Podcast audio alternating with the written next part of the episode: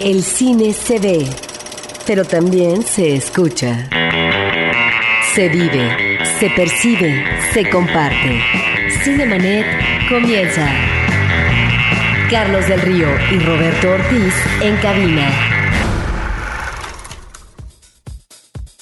www.frecuenciacero.com.mx es nuestro portal principal. Este es el programa dedicado al mundo cinematográfico. Yo soy Carlos del Río y les doy una calurosa bienvenida. Roberto Ortiz.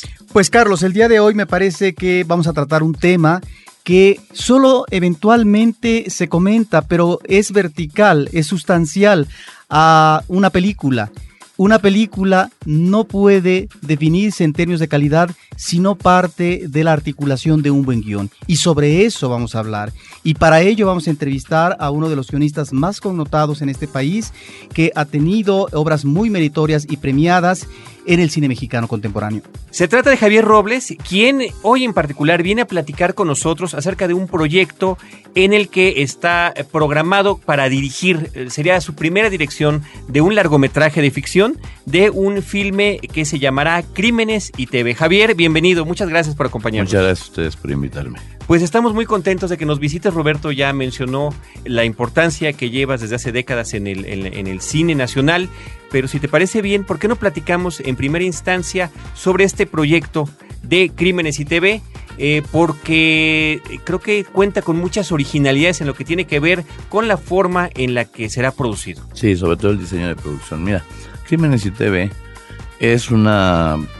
quiere ser o pretenden hacer como película una película que del tipo de cine que yo quisiera hacer, que yo quiero hacer, con el que quiero debutar.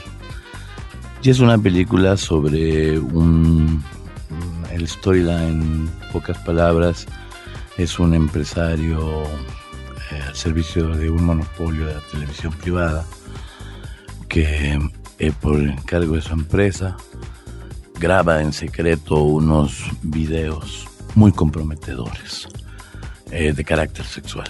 Entonces, estos videos y la recuperación de estos videos, la, amante de, este productor roba esos videos. Y a partir de ahí comienza la trama. Y bueno, toda la película gira sobre el esclarecimiento de dónde están esos videos, qué significan, cuándo aparecen, cómo aparecen, dónde aparecen.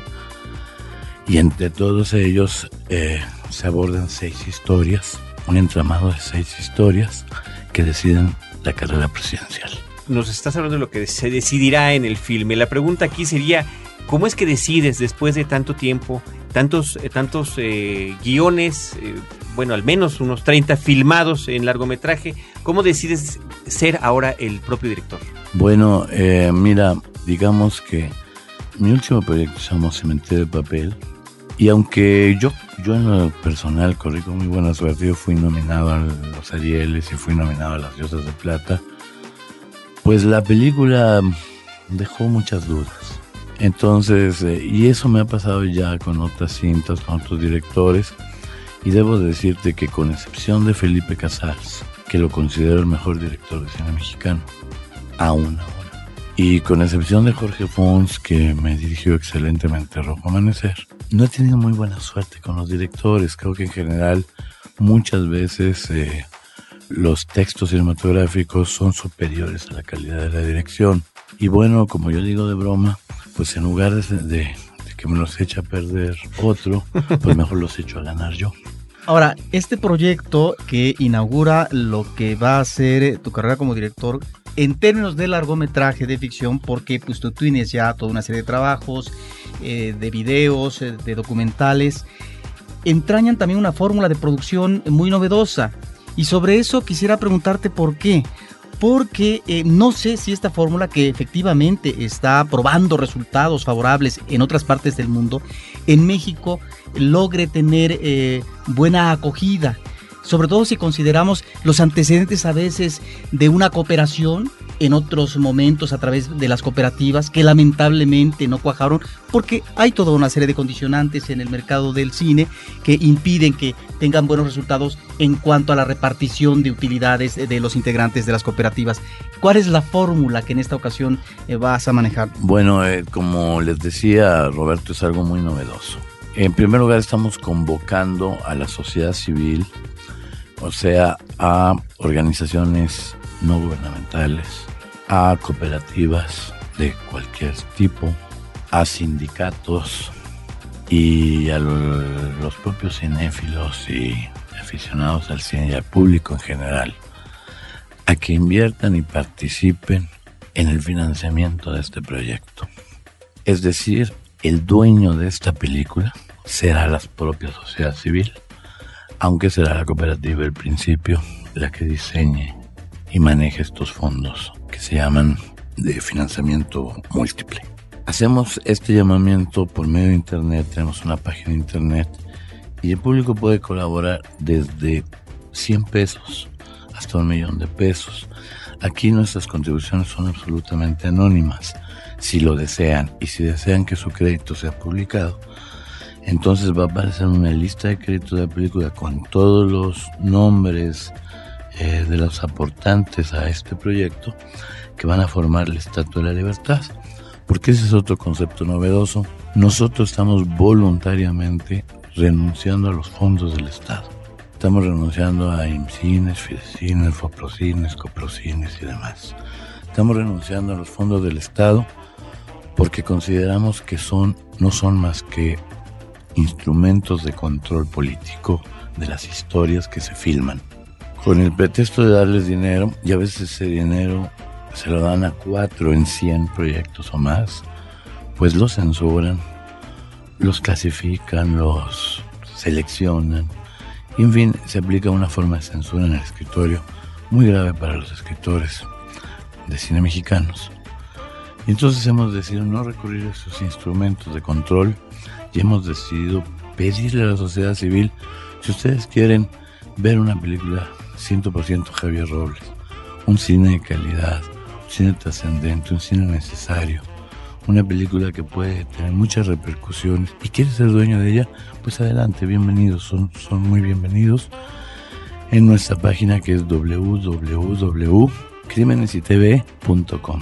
En esta página tienen todas las preguntas más usuales que pudieran solicitar de información sobre el proyecto. Ahí vienen respondidas todas las preguntas, vienen las formas de participar. También tenemos otra forma de participar que es mediante bonos o certificados de, de cooperación que pueden ir desde 5 mil pesos hasta la cantidad que quieran.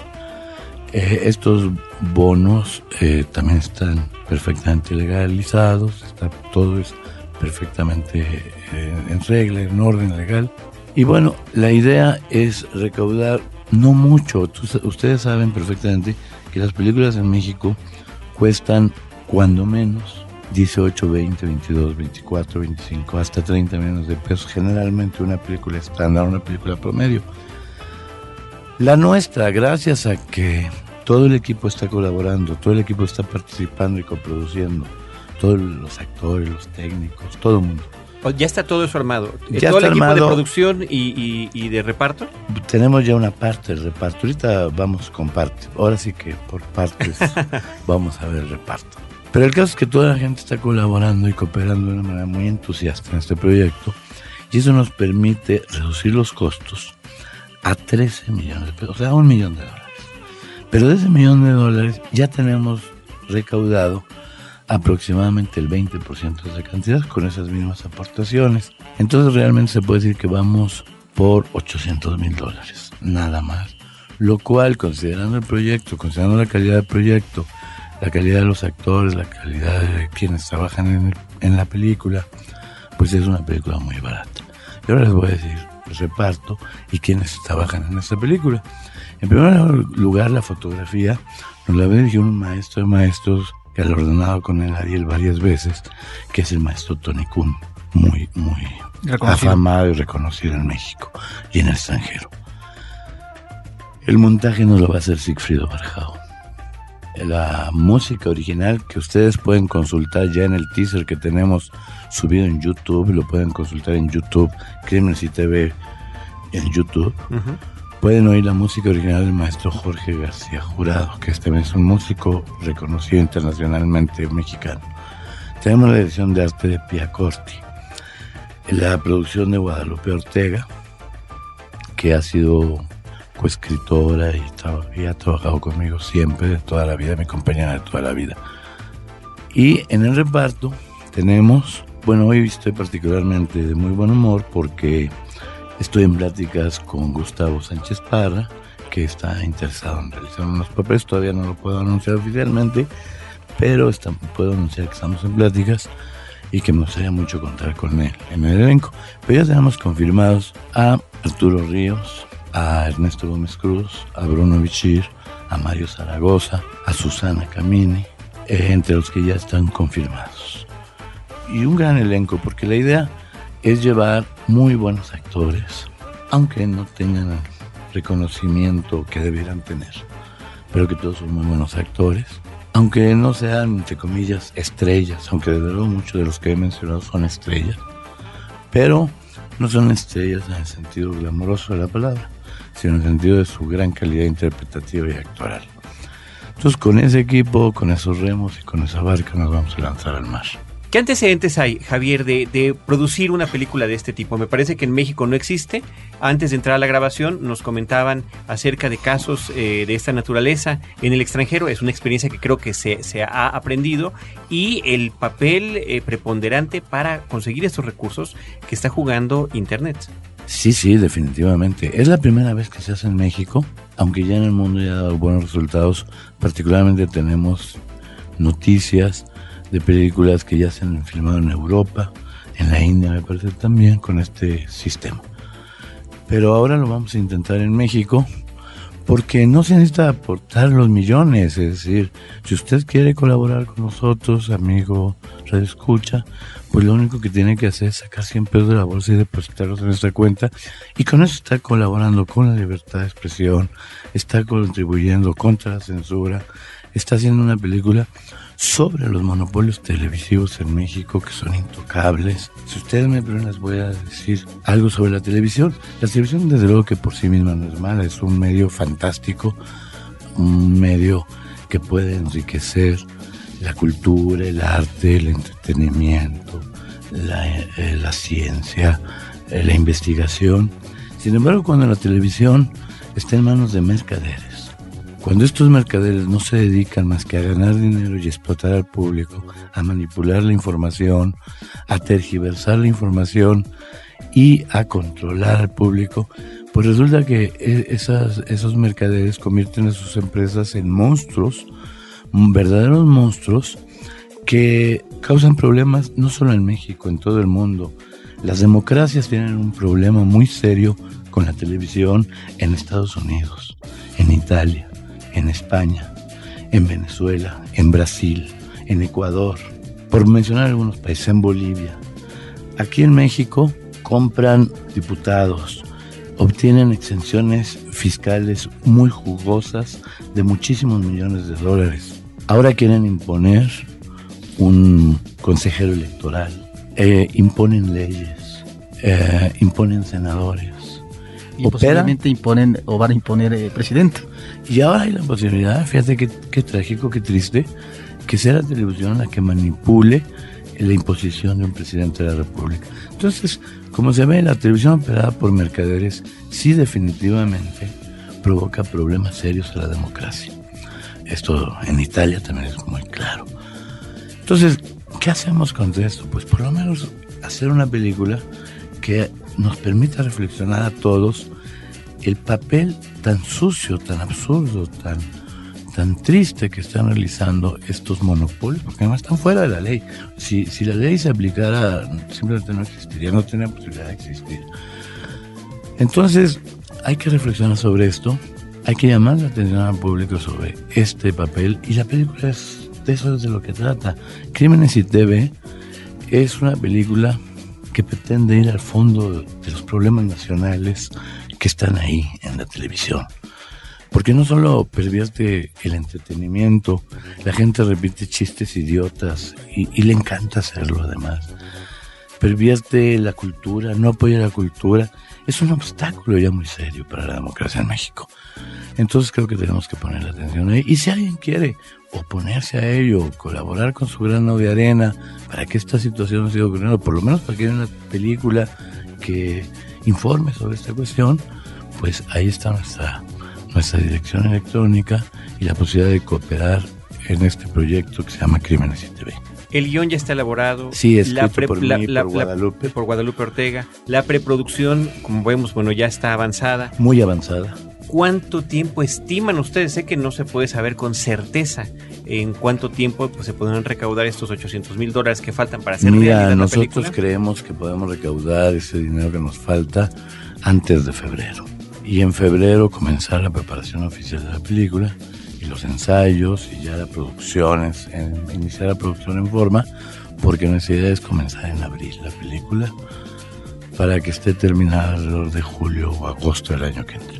Pues eh, nosotros eh, deseamos mucha suerte en esto, que es una fórmula novedosa de producción, en donde la gente participa eh, con un bono económico. Este es un primer paso, tú lo sabes, porque Sí. lo has enfrentado en más de una ocasión. Después vienen también otras, eh, si no barreras, otras situaciones por superar. Pero eso serán otros Pérez, donde ya eh, ubicaremos eh, la película, cómo funciona en términos de lo que es esta parte del engranaje, de la distribución y la exhibición, donde no siempre la suerte está echada a favor de una película. Pero déjame adelantarte algo. Como será la sociedad civil la dueña de esta película, si se pretendiera aplicar cualquier forma de censura, cualquiera como se llame, la que fuese, tendrán que darle cuentas a la sociedad civil y no a Javier Robles. Ahora, eh, tú has hablado de esto en otras ocasiones, el, esta, eh, porque además muchas de las películas que has escrito se han enfrentado a esta situación de inequidad en la exhibición. Sí, olvídate ya de la censura y demás, las condiciones adversas con las que se estrenan las películas Mira, mexicanas en tuve país. problemas con Destino Manifiesto, una historia, un texto cinematográfico, un libro cinematográfico que ganó un concurso allá por 1978. Tuve problemas con Noche de Carnaval, tuve problemas con Guerrillero del Norte, tuve problemas con Zapata en Chinameca, tuve problemas muy conocidos de todos con Rojo Amanecer, tuve problemas con Los Motivos de Luz, tuve problemas con Bajo la Metralla, tuve problemas con Cementerio de Papel y ahora espero no tener problemas y hacer una película como debe ser. Ahora, esto, cuando hablas de problemas, eh, tiene que ver, te pregunto, eh, con una posición también que me parece que de alguna manera eh, se define o es clara en términos políticos. Claro. Yo ubicaría a Javier Robles como guionista en una posición de izquierda, en donde a partir de historias que tienen referentes de momentos lejanos eh, de, México, como podría ser el movimiento de la revolución, momentos más contemporáneos, como eh, podría ser el caso de Rojo Amanecer, o también elementos de la cultura popular, ¿no? Eh, en el caso de una película como las, Noches del Blanquita. El cine, digamos, que tú haces, de alguna manera nos está ubicando ante una posición crítica, muy crítica al sistema o a la situación de las cosas que se viven en la sociedad mexicana y en donde a veces manejas metafóricamente, a partir de ciertos personajes y situaciones, pues lo que sería la realidad que estamos viviendo en este país. En ese sentido, yo te preguntaría, porque no siempre vemos esta posición, no porque quiera yo insinuar que la posición de los otros guionistas es cómoda o acomodaticia, pero no sé si esto es lo que precisamente lleva a una serie de enfrentamientos y de situaciones difíciles de salvar, en principio ante la censura y después ante los canales de distribución y exhibición que tienen sus propios intereses. Mira, qué bueno que lo ves así y además me sirve de estímulo para seguirlo realizando. Pero me considero un hombre comprometido, eh, ciertamente de izquierda, pero sobre todo comprometido, comprometido con la sociedad, comprometido con el momento histórico que me tocó vivir. Yo, desde que empecé a escribir cine y, antes cuando escribía periodismo, yo no encuentro sentido a escribir de algo que no tenga una conexión directa con la realidad o con la sociedad o con la gente. Entonces, a mí no me interesa escribir una comedia y entretener o enajenar al público. No me interesa escribir un melodrama y hacerlo llorar y sufrir un ratito por sí mismos. Desde luego todos los géneros dramáticos son respetables, pero me interesan más los géneros dramáticos y las posiciones eh, cinematográficas, fílmicas, cuando hay un contenido, hay una expresión que nos conecta directamente con la realidad, hay estas coordenadas de la, de la sociedad y el arte que se mezclan para hacernos reflexionar.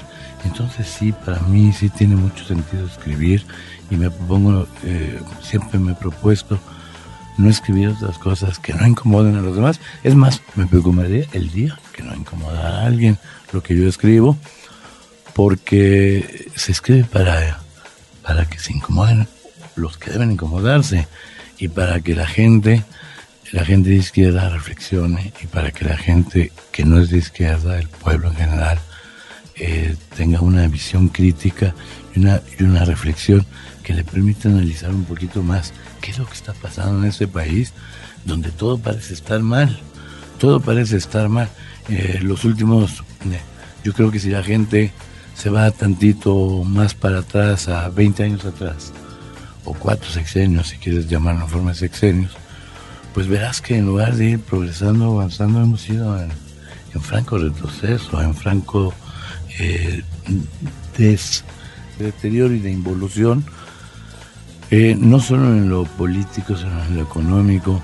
Antes el poder adquisitivo era superior, el de la gente. Eh, y ahora que progresemos, ahora que avanzamos cada vez está peor. ¿Por qué?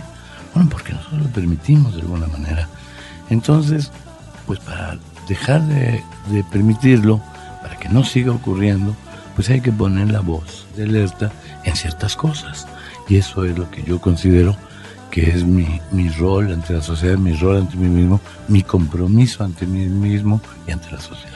Voy a mencionar una serie de películas que tú has hecho y que está ahí esas temáticas que orillan al espectador a reflexionar sobre eventos del pasado o eventos que nos atañen en el presente o que tienen que ver con una realidad próxima en términos de ámbito contemporáneo haces una película que tiene que ver con la revolución El guerrillero del norte de 1982 una eh, película también sobre el contrabando del tabaco de la Hermandad de la Hoja en la época de Antonio López de Santana, película que se llamó Astucia, que por cierto ganó un premio al mejor guion, cinta de Mario Hernández.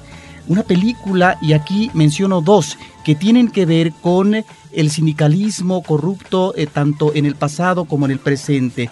Una cinta como Muelle Rojo de José Luis Urquieta del 87 que ya está abordando la organización de los trabajadores en los muelles de Tampico en 1911, la propuesta de cooperativa y también en el caso de Noche de Carnaval del 84 de Mario Hernández, eh, la corrupción sindical y la explotación de los estibadores en el puerto de Veracruz. Ahí están esos elementos, pero si queremos avisorar otros temas más, eh, Carlos, bueno, tenemos eh, la guerrilla urbana en una película como Bajo la metralla, muy bien filmada del 83 por parte de Felipe Casals.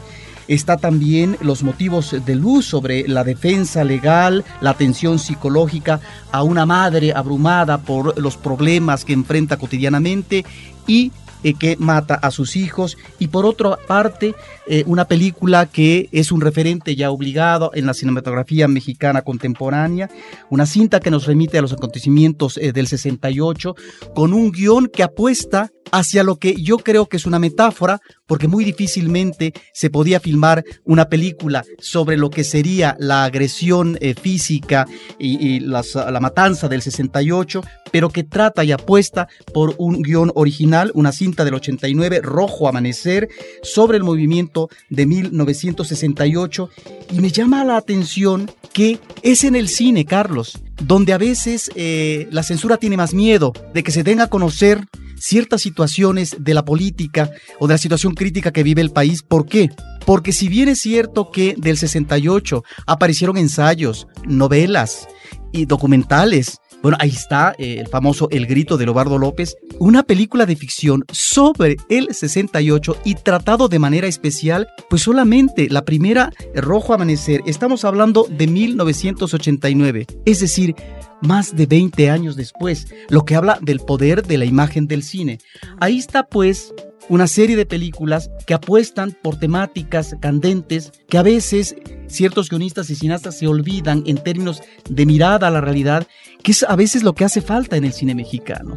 A veces eh, nos damos cuenta no solamente de los guiones y los directores, que pareciera uno, que desconocen la realidad y que filman de espaldas a esa realidad.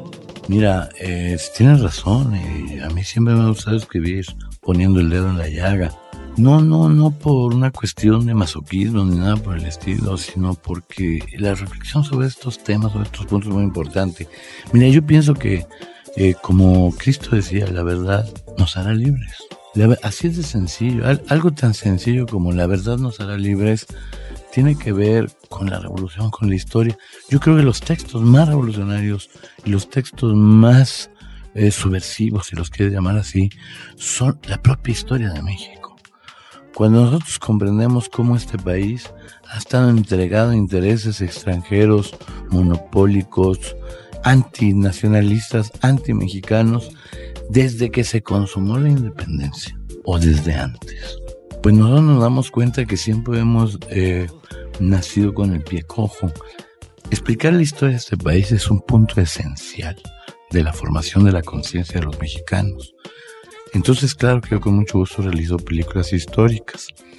Pero también hay que poner atención a los temas eh, vigentes o los temas actuales, porque son los que nos están eh, ahorcando, los que nos están llenando el agua hasta el cuello. Y entonces hay que reflexionar, bueno, ¿por qué nadie dice una palabra contra la Si la televisión nos causa tantos problemas, ¿por qué nadie dice una palabra contra ellos? Porque le tienen miedo, porque esa es la verdad. La televisión tiene tanto poder que le tienen miedo. Y yo no es que no tenga miedo, pero yo sé que soy David contra Goliat, pero yo tengo la onda. Cinemanet está de intermedio. Regresamos en un instante. En la historia, un viaje a través de los diferentes personajes, momentos y lugares que han marcado el rumbo de este mundo. Sin olvidar las narraciones literarias y la música que han dejado huella. La historia nunca fue tan amena y divertida. Un podcast de frecuencia cero, Digital Media Network. Ahora, diseñar y hospedar su página web será cosa de niños. En tan solo cinco pasos, hágalo usted mismo sin ser un experto en Internet. Ingrese a suempresa.com y active ahora mismo su plan. Suempresa.com, líder de web hosting en México. ¿Problemas personales, familiares, laborales, de pareja? No te angusties. Mejor pregúntale a Mónica. Ella sabrá cómo orientarte para encontrar juntos la solución y apoyar a otros con problemáticas similares. Manda tu caso www.preguntaleamónica.com, un podcast de frecuencia cero, Digital Media Network. Cinemanet. Pues eh, hay una clara tendencia, unos principios muy evidentes que estás manejando en tu trayectoria y eh, como dices, la verdad es a lo que más eh, se le teme. Roberto mencionaba este hecho, creo que es muy significativo y me gustaría que eh, platicaras un poquito sobre esto.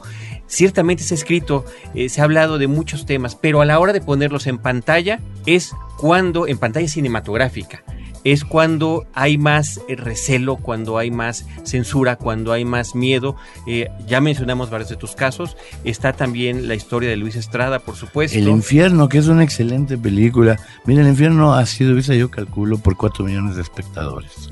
Y un libro, un buen libro, un excelente Leía tu texto. Este cálculo que haces era en base a lo que había de exhibición cinematográfica en ese momento, más lo que posiblemente se había visto en versiones piratas. Exactamente. Yo calculo que debe tener unos 4 millones. Es mi apreciación personal. Unos 4 millones de espectadores. Un libro, la mejor novela, el más el libro más, más excelente, el mejor libro que tú quieras mencionar, no tiene un mayor tiraje de 10 mil, 20 mil ejemplares generalmente de mil, dos mil o hasta de 800 o menos de mil.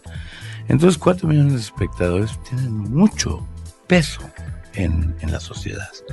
Porque yo, yo felicito sinceramente a Luis César, creo que es una gran película. Nada que ver con lo que nosotros hacemos, pero qué bueno que se hace ese tipo de cine.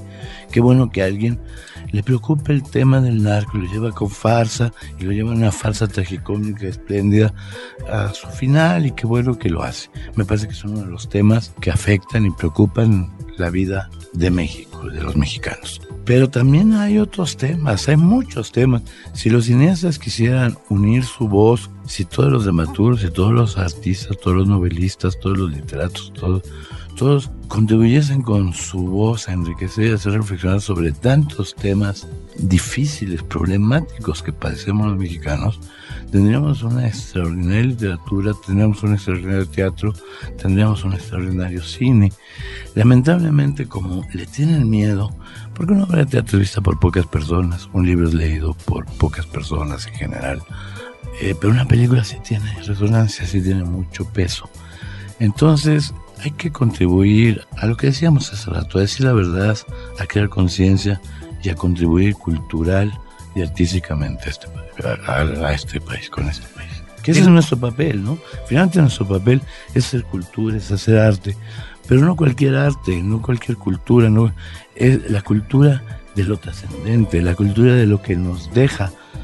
Yo podría escribir una historia de amor fantástico, bellísima si tú quieres, tal vez la pudiera escribir y pudiera escribir o filmar una historia de amor bellísima y qué bueno que alguien lo haga porque yo no lo voy a hacer.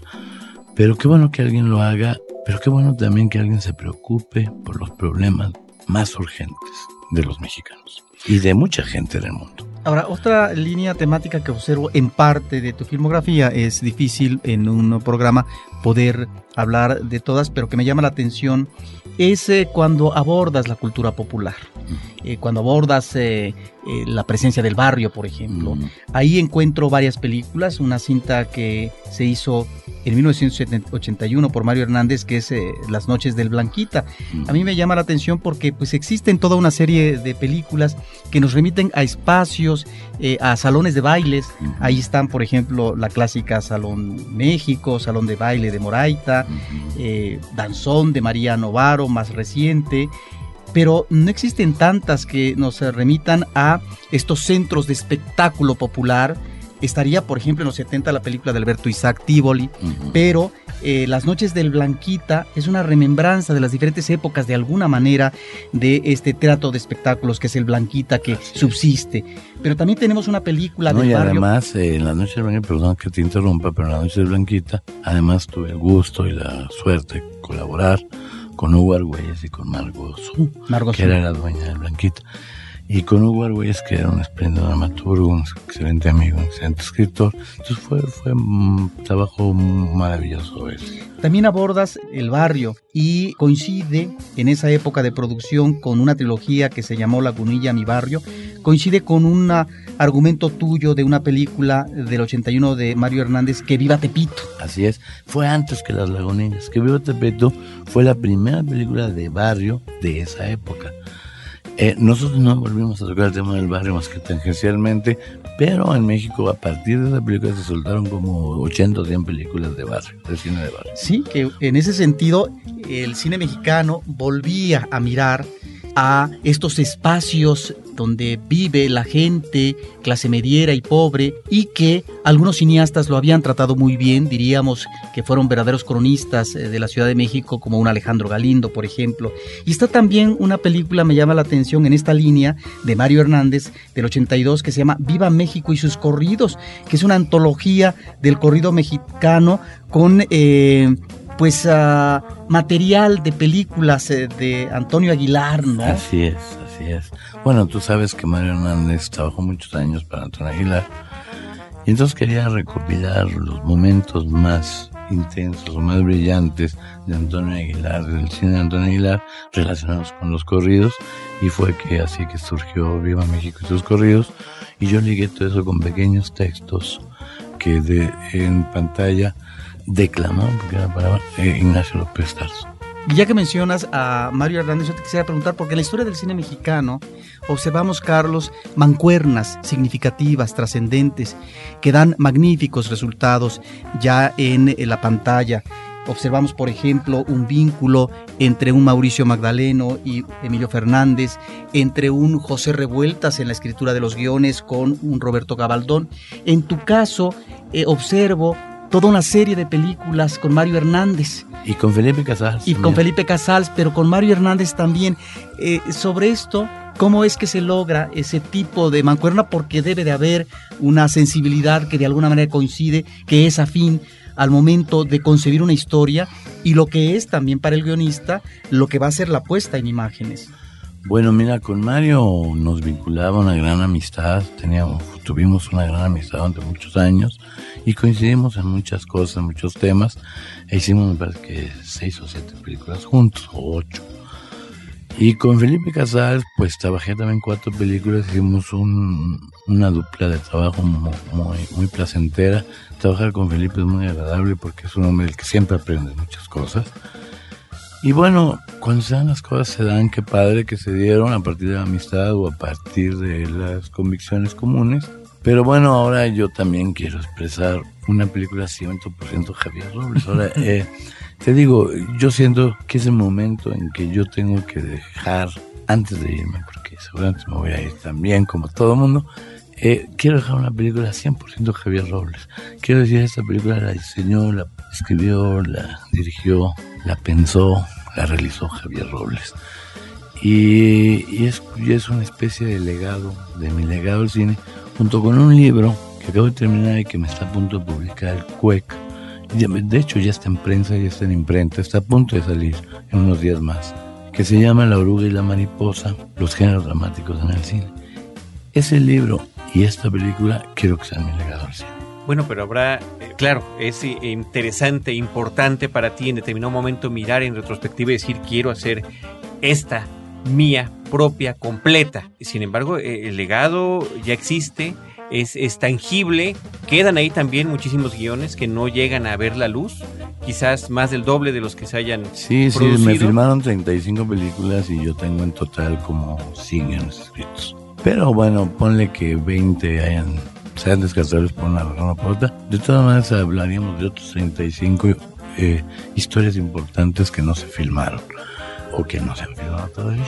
Parte del legado también, eh, Javier, es eh, las clases de guionismo. Claro. Quiero yo pensar que es un legado importante el compartir, el impulsar el ánimo de jóvenes eh, cineastas interesados en crear sus propias historias. Mira, eso, eso ha sido una de las labores más satisfactorias también de, de mi vida profesional.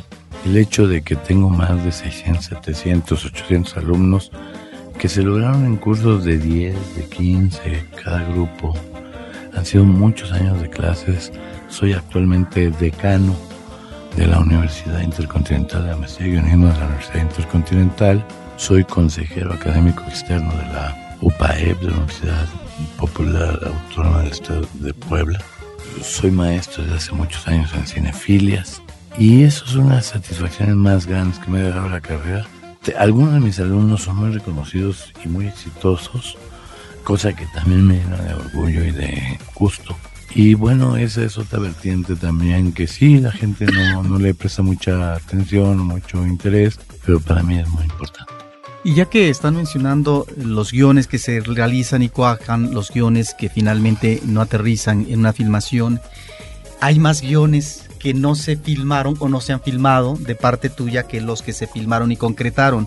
Eso, para un guionista, dos preguntas. ¿No es muy frustrante y desalentador? Segunda pregunta. ¿Qué tanto un guionista, a diferencia de un director que seguramente tiene una mejor cobertura eh, de pago a su acto creativo, qué tanto el guionista en México, porque eso has abordado en los medios, recibe el pago justo ante también una labor creativa? No, no, mira, si lo vamos por ese lado, eh, no tendría mucho sentido dedicarse a escribir cine. Un, claro, hay, hay guionistas en México que están muy bien pagados, que son muy reconocidos, que están muy bien pagados, eh, pero eh, en general eso ha sido siempre poco importante para mí. A mí lo que me interesa es que la obra se filme y que se difunda pero sí se reirían del pago de los escritores en México y a veces de las regalías que dan. No, no, no es por esa razón que se escribe. Está muy mal pagado el oficio de escritor de cine en México, eh, así que no es por eso que lo, lo, hago, que me gustó hacerlo. Y es, no es frustrante en la medida en que es un aprendizaje. Es un aprendizaje, cada obra que realizas, cada vez que pones un punto final y lo vuelves a revisar cinco, aunque se filme o no se filme, lo vuelves a revisar 5, 10, 15 o 20 años después, te das cuenta, mira, me equivoqué aquí, pude haber hecho esto otro, pude haber mejorado esto, esto me quedó bastante aceptable, etcétera. Son pasos, procesos, pasos del aprendizaje de uno como escritor. Lo digo con toda sencillez, porque nadie nace sabiendo y uno nace pues experimentando con las propias obras.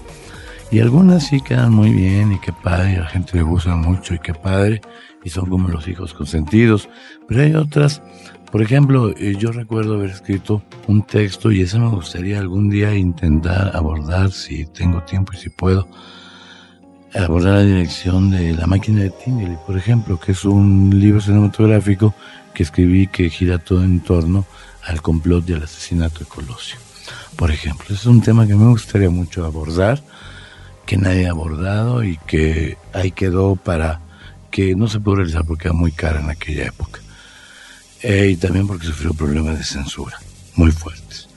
Y ahí están otros temas como la conquista de México, que también he abordado, o la invasión de México por los yanquis en 1847, en una novela corta que acabo de tener que se llama Ciudad Ocupada, lo escribí como novela. Entonces, bueno, ahí hay muchos temas, muchas cosas que sí he escrito yo tengo gran orgullo de haber adaptado a grandes escritores de cine mexicano, como Carlos Fuentes, como Don Fernando del Paso, como Carlos Montemayor. Tengo esta espléndida obra de Carlos Montemayor que se llama Las Almas del Alba, que es una película sobre la primera guerrilla que hubo en México, en Madera, en Chihuahua.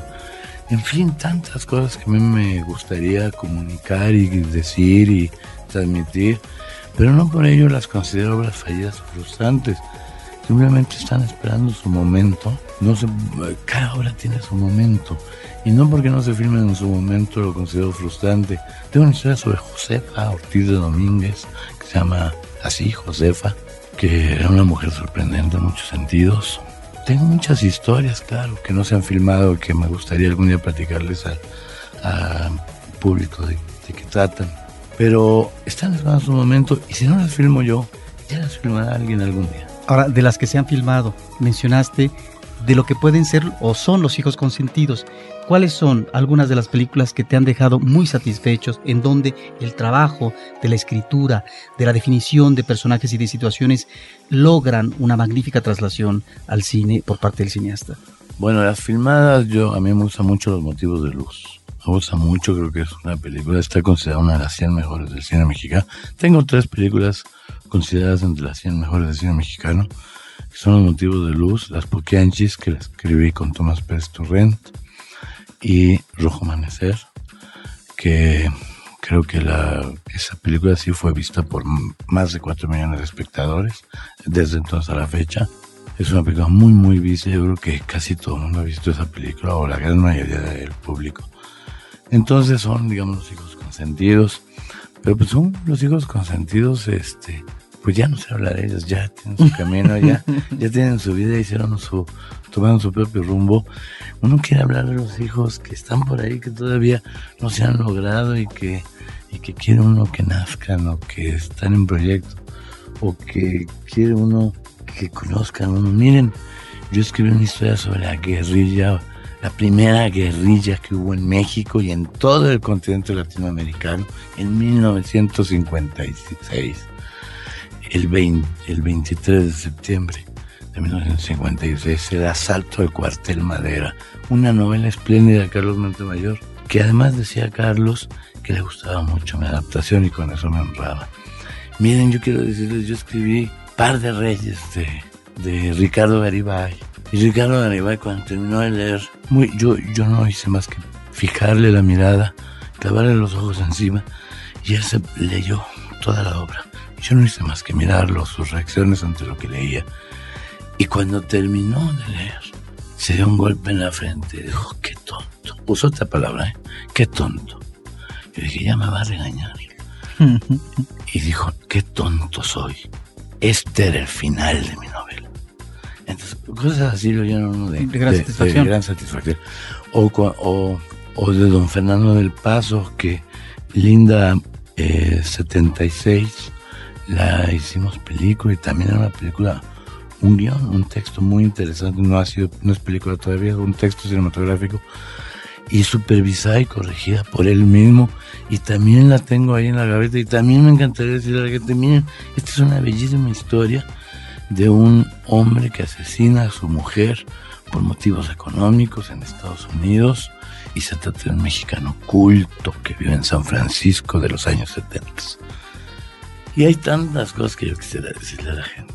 Ahora, en, en ese, en ese mar de historias, en el que pudiste decidir ahora que viene esta oportunidad para dirigir tu propio guion, algunas quizás se puede entender que por consideraciones de producción sean más complicadas, sobre todo si se tratan de, de asuntos históricos, pero ¿por, ¿por qué decidirte por esta, por Crímenes y TV, que además, eh, entre otros cambios, sufren los cambios los guiones de título, ¿no?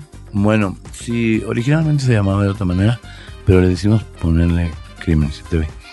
Mira, Crímenes y TV eh, me gusta mucho para debutar con esta película, porque es un cine que va mucho en la línea del cine, por ejemplo, de Jim Jarmusch.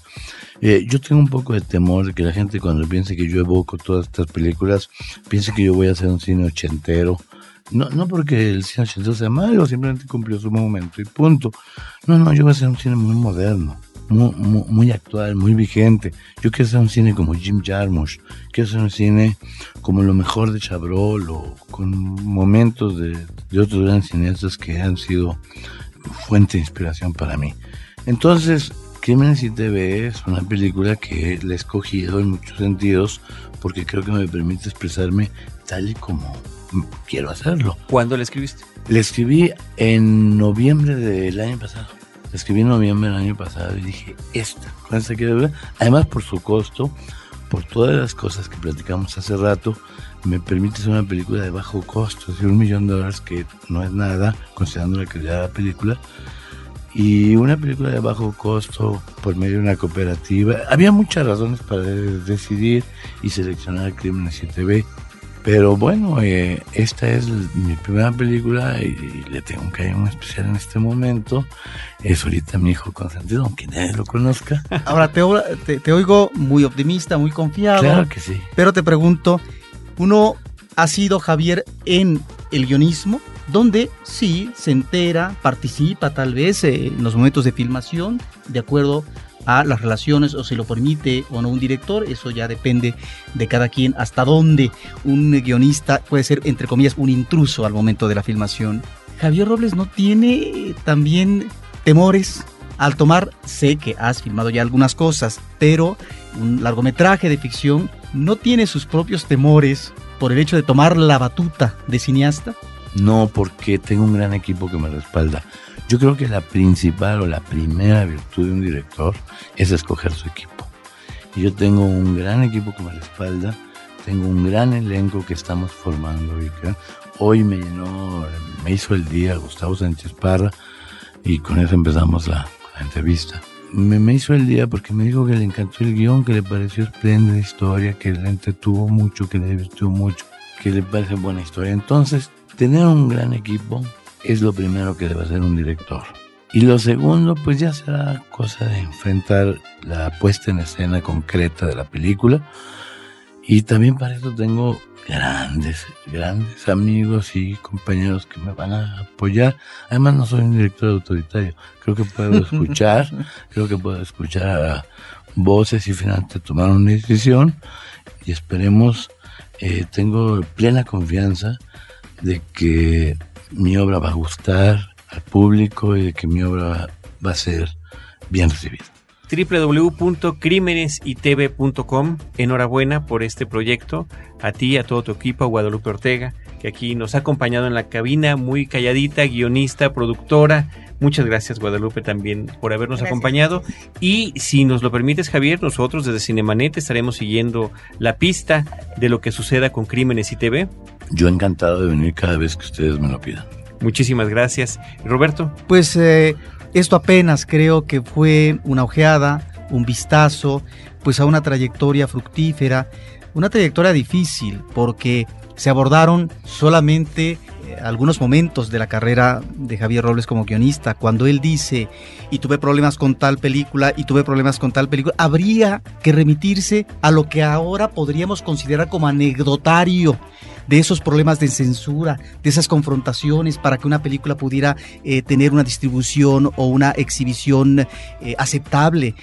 Esos, ah, esas broncas que eh, se dan en el medio cinematográfico y que muchas veces uno como público, porque en realidad no nos enteramos, si acaso mediáticamente, porque uno solamente ve el producto final y no sabe del entramado, no sabe uno de lo que sucede detrás de cámara a propósito de todos estos problemas que tienen que ver, creo, con la actitud crítica por parte de Javier en las historias eh, que maneja, en los personajes, que claro, en algún momento levantan ámpula y qué mayor ámpula, y con eso termino, que un guion como Rojo Amanecer que tuvo que manejar un tratamiento especial para que pasara la censura. Toda una serie de problemas para realizar la película, el lugar donde se filmaba y luego la apuesta de distribución y exhibición. Ahí está finalmente, yo creo, eh, no el fusil, pero sí la toma de conciencia crítica, el compromiso por parte de un guionista que sabe que no vivimos en el mejor de los mundos posibles, pero que hay que dar la batalla en este ámbito de la creación que es la creación fílmica. Muchas gracias Javier por estar con nosotros. ustedes. Gracias por tu presencia, gracias por tu convicción, gracias por tus enseñanzas y debo insistir, estaremos muy al pendiente de todo lo que suceda y con la esperanza de poder volver a platicar contigo una vez más. Muchas gracias. Cuando lo decidan, con mucho gusto aquí estaré. Javier Robles, Muchas gracias a todo nuestro equipo de producción también, a Paulina Villavicencio, a Abel Cobos desde estos micrófonos, Roberto Ortiz un servidor. Les agradecemos que sigan con nosotros. Les recordamos también nuestras redes sociales, eh, facebook.com diagonal cinemanet, twitter.com diagonal cinemanet y ahora desde hace poco una sección en el canal de cable Efecto TV, una sección semanal los días jueves en el programa de espectáculos entre 6 y 7 de la noche, canal 125 de Cablevisión o 234 de Sky. Nosotros los estaremos esperando en cada uno de estos espacios con cine, cine y más cine. Cinemanet termina por hoy. Más cine en Cinemanet. Frecuencia Cero, Digital Media Network, www.frecuenciacero.com.mx, pioneros del podcast en México.